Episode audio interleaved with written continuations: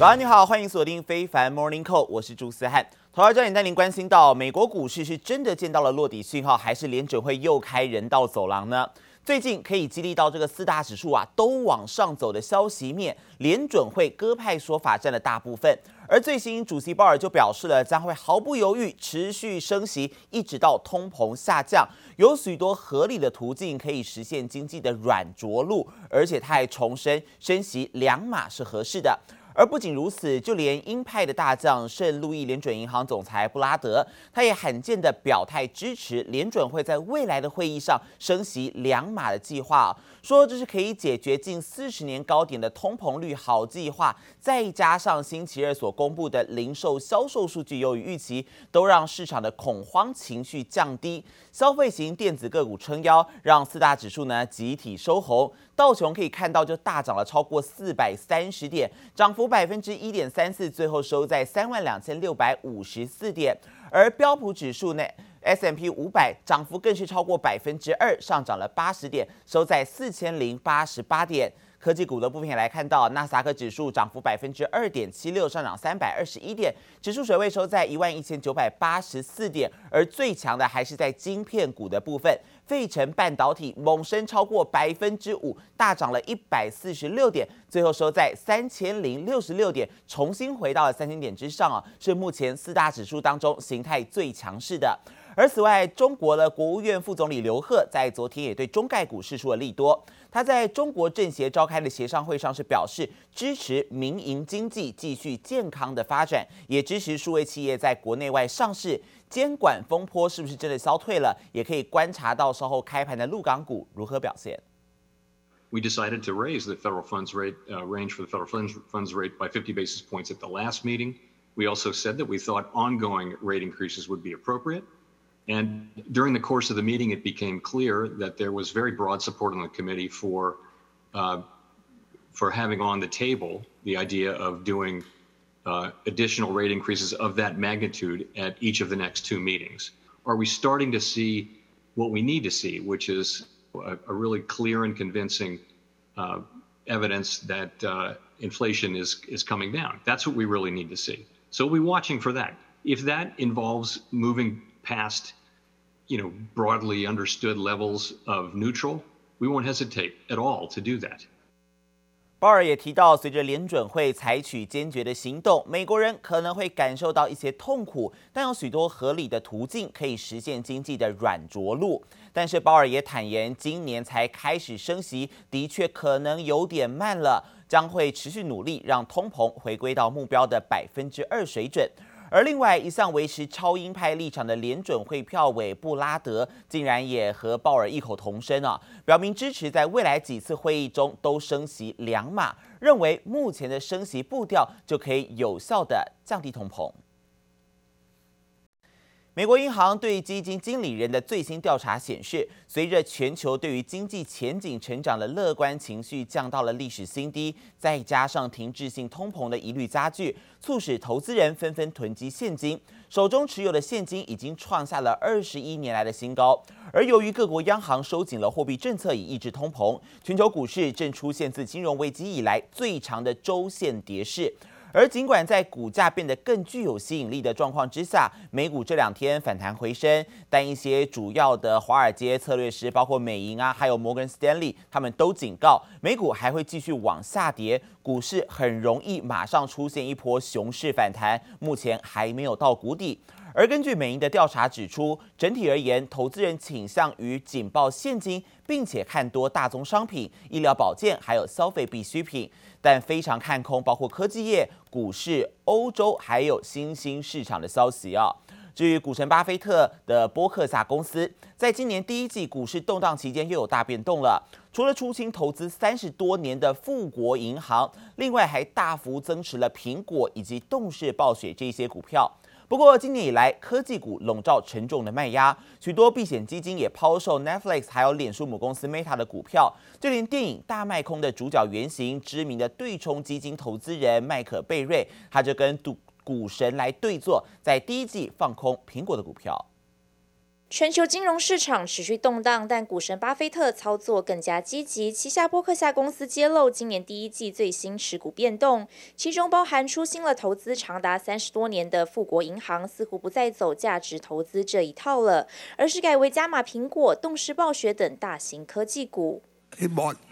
uh, roughly fifteen million shares of Activision, but then on January, I don't know, seventeenth or eighteenth, something like that, Microsoft announced they were going to buy Activision for $95 a share. Value depends not on what the market price does, but whether a given corporate event occurs. 股神目光转向新兴产业，目前苹果在波克夏整体持股占比达百分之四十二点七九，依然是最大持股部位。不过，其实今年以来科技股笼罩沉重卖压，许多避险基金抛售 Netflix 和脸书母公司 Meta Platforms 股票，就连电影大卖空的主角原型知名对冲基金投资人麦可贝瑞也与股神巴菲特对坐，在第一季做空苹果股票。My guess is. He thought Apple ran up a little bit. It was kind of the, the last of all the tech companies to crack, right? Apple's sitting there, you know, still kind of keeping its gains over the past year, and everything else is falling off a cliff. And Michael Burry's probably thinking, Apple's got to come down, right? This market is super bearish. 今年以来，美国科技股着实凄惨，五大巨擘 FAAMG 总市值蒸发近二点六兆美元，加上利率上升的态势还未扭转，让科技股成为狙击对象。股神和投资大咖的下一步也格外受到市场关注。记者综合报道。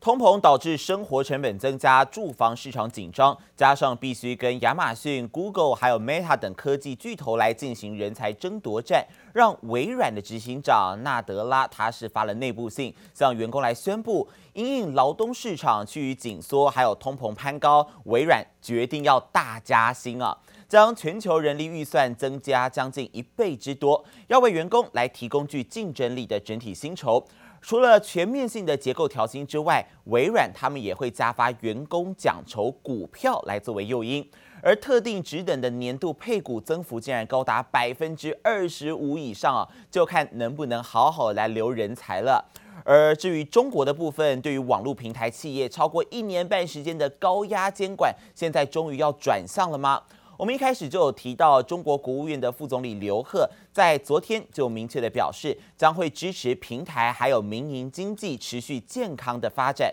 处理好政府以及市场的关系，支持数位企业在海内外的上市。而刘鹤的说法也暗示了，当前中国网企在美国上市所遭遇到的监管难题，现在有机会看到曙光了，而且平台经济受到的官方高压监管或许有解。而在刘鹤发言之前，市场已经预期官方会表态力挺平台经济，所以先一步带动了港股的网络科技族群大涨。恒生指数呢，在昨天大收盘的时候呢，就往上走啊。其中恒生科技股的部分涨幅更是超过百分之六，而其中阿里巴巴、京东收盘是双双上涨超过百分之七，都创下了五月的最大涨幅。而腾讯、美团、百度、哔哩哔哩，还有快手啊、网易这些中国网企股，股价也同步劲扬啊。今天能不能续强，就要持续来关心了。而至于在美国财政部官员的部分，现在又在出招喽，透露美国将在 G7 金融会议上向欧洲各国来提议，要对俄国的石油来征收关税。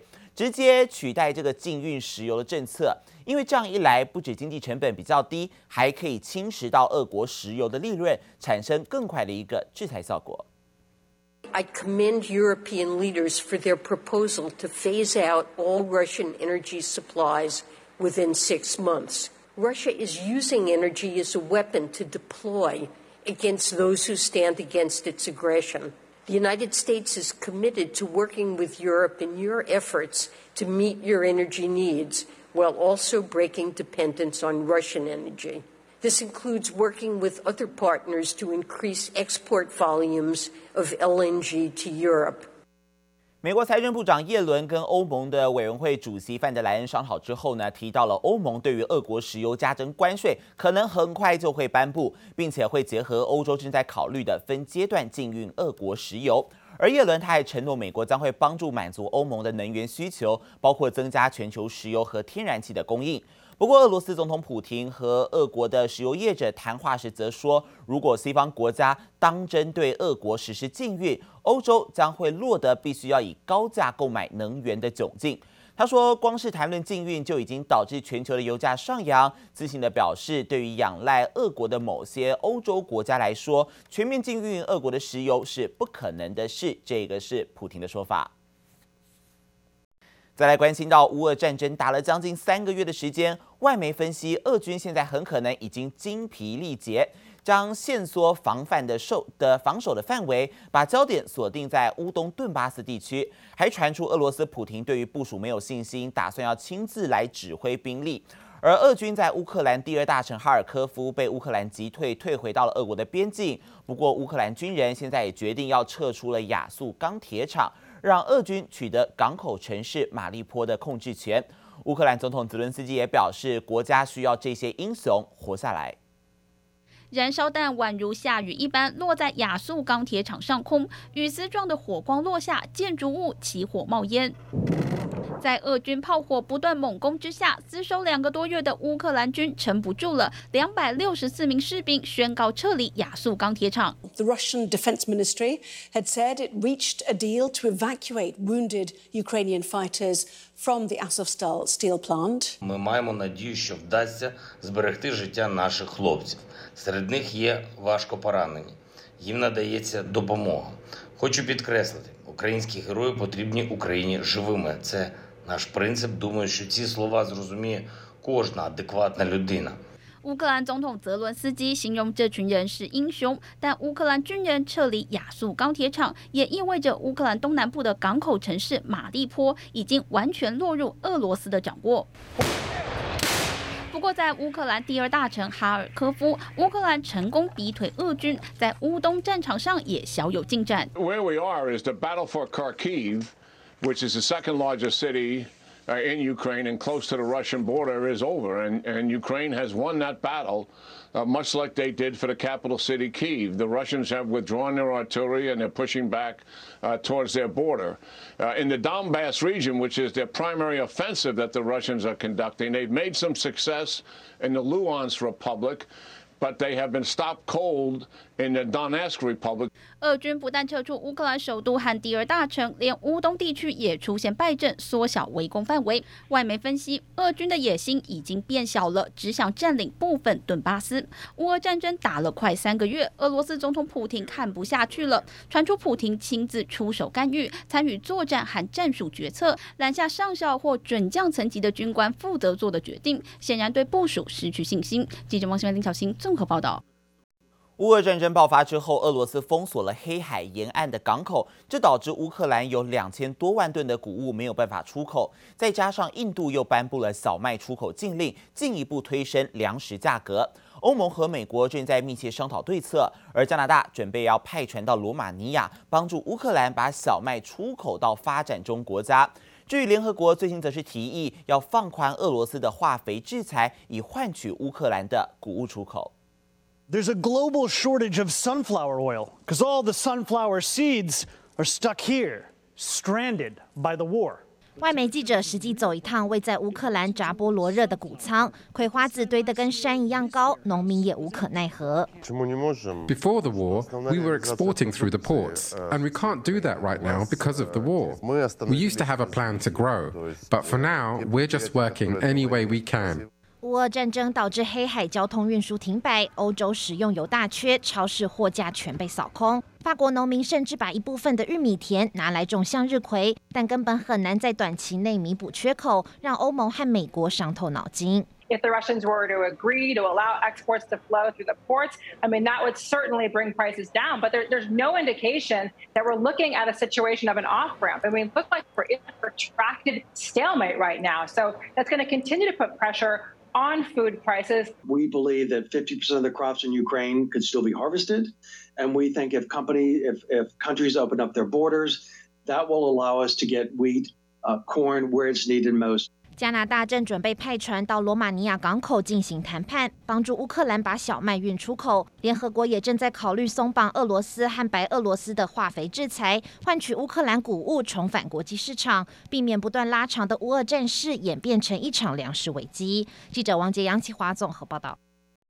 日本观光厅在昨天宣布，五月中旬将开始试办小型外国旅行团入境日本观光。而第一个开放的国家呢，有包括美国、澳洲、泰国，还有新加坡。但是旅客都必须要打满三剂疫苗。而另外，从韩国旅客入境日本的限制也更加宽松了，就算没有打疫苗，也可以不用隔离。坐上火车，沿路欣赏美丽绽放的花朵。随着初夏日本绣球花季的到来，当然不能错过有“绣球花电车”美称的箱根登山铁道。不过，在今年十月起将要调涨票价，依照搭乘的区段上涨，最高涨幅达九十日元，约新台币二十一元。另外，还有特别列车夜间绣球花号，可以让赏花的乘客感受有别于白天的魔幻感。不论是透过车窗近距离的观赏花海，或是在车站月台旁捕捉列车与绣球花的合影，国际旅客想要飞到日本旅游已经距离不远了。日本公布十七号起将放宽韩国旅客入境限制，只要核酸检测结果为阴性，就算没有接种疫苗也不用隔离三天。同时，为了日后全面性开放的观光做准备，日本也对其他国家松绑边境管制。访日观光の本格的な再开については この実证事业のほか国内外の感染状况などを踏まえて政府全体で检讨していくということです。日本准备在五月下旬开放小型旅行团的入境，作为旅游测试。而第一波开放入境的国家有美国、澳洲、泰国、新加坡，但条件是旅客必须打满三剂疫苗，并且交付完整的旅游计划，还要有导游陪同才符合入境资格。希望放宽防疫政策，能再次为观光业绩带来一道曙光。记者综合报道。